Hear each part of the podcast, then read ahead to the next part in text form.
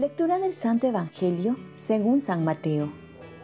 En aquel tiempo, exclamó Jesús, Te doy gracias, Padre, Señor del cielo y de la tierra, porque has escondido estas cosas a los sabios y entendidos, y se las has revelado a la gente sencilla. Sí, Padre, así te ha parecido mejor. Todo me lo ha entregado mi Padre, y nadie conoce al Hijo más que el Padre y nadie conoce al Padre sino el Hijo, y aquel a quien el Hijo se lo quiera revelar. Vengan a mí todos los que están cansados y agobiados, y yo los aliviaré. Carguen con mi yugo y aprendan de mí, que soy manso y humilde de corazón, y encontrarán descanso, porque mi yugo es llevadero y mi carga ligera. Palabra del Señor paz y bien.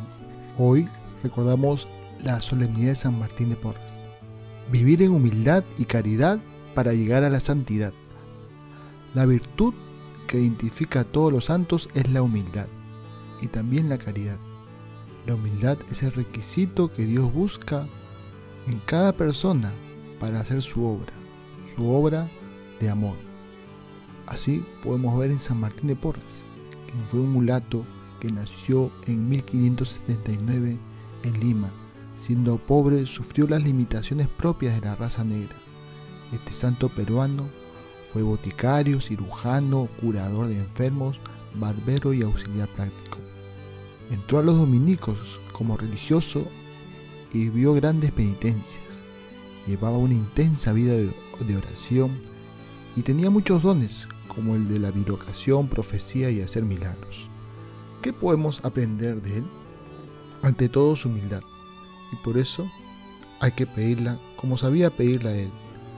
Decía que quería pasar desapercibido y ser el último. Y esta humildad en que vivía le acompañaba la caridad.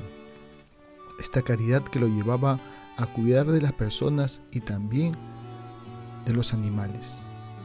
En cuanto a la humildad y caridad, que siempre van de la mano, podemos decir que la caridad, el amor, es lo más importante, porque es lo que va a perdurar hasta el final, es lo que nos va a abrir las puertas del cielo.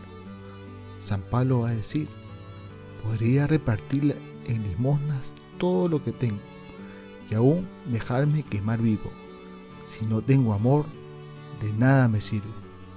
Y el amor, entonces, ha de ser el móvil en todas las cosas que hacemos, tanto grandes como en las cotidianas. De manera concreta, debemos amar en las obras de misericordia, como lo encontramos en la primera lectura, esto es, abrir las prisiones injustas, desatar los lazos del yugo, dejar libres a los oprimidos, romper las ataduras, partir el pan con el hambriento, dar hospedaje a los pobres sin techo, vestir al desnudo, y no dejar de socorrer a los semejantes. Y haciendo esto, Dios nos promete que nuestras heridas sanarán y que viviremos en la luz.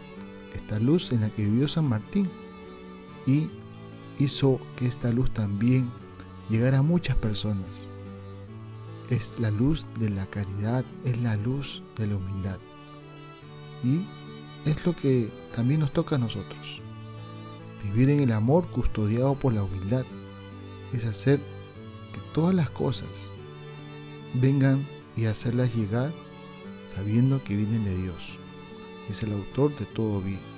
Y nosotros ser sus colaboradores. Oremos.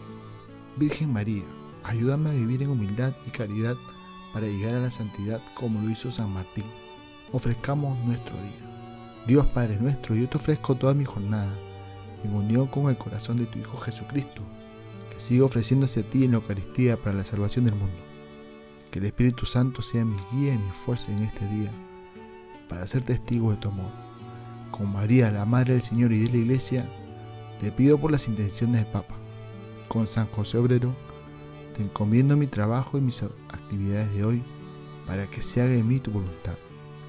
Y la bendición de Dios Todopoderoso, Padre, Hijo y Espíritu Santo, descienda sobre ti. Cuenta con mis oraciones, que yo cuento con las tuyas, y que tengas un santo día acompañado de San Martín de Porras.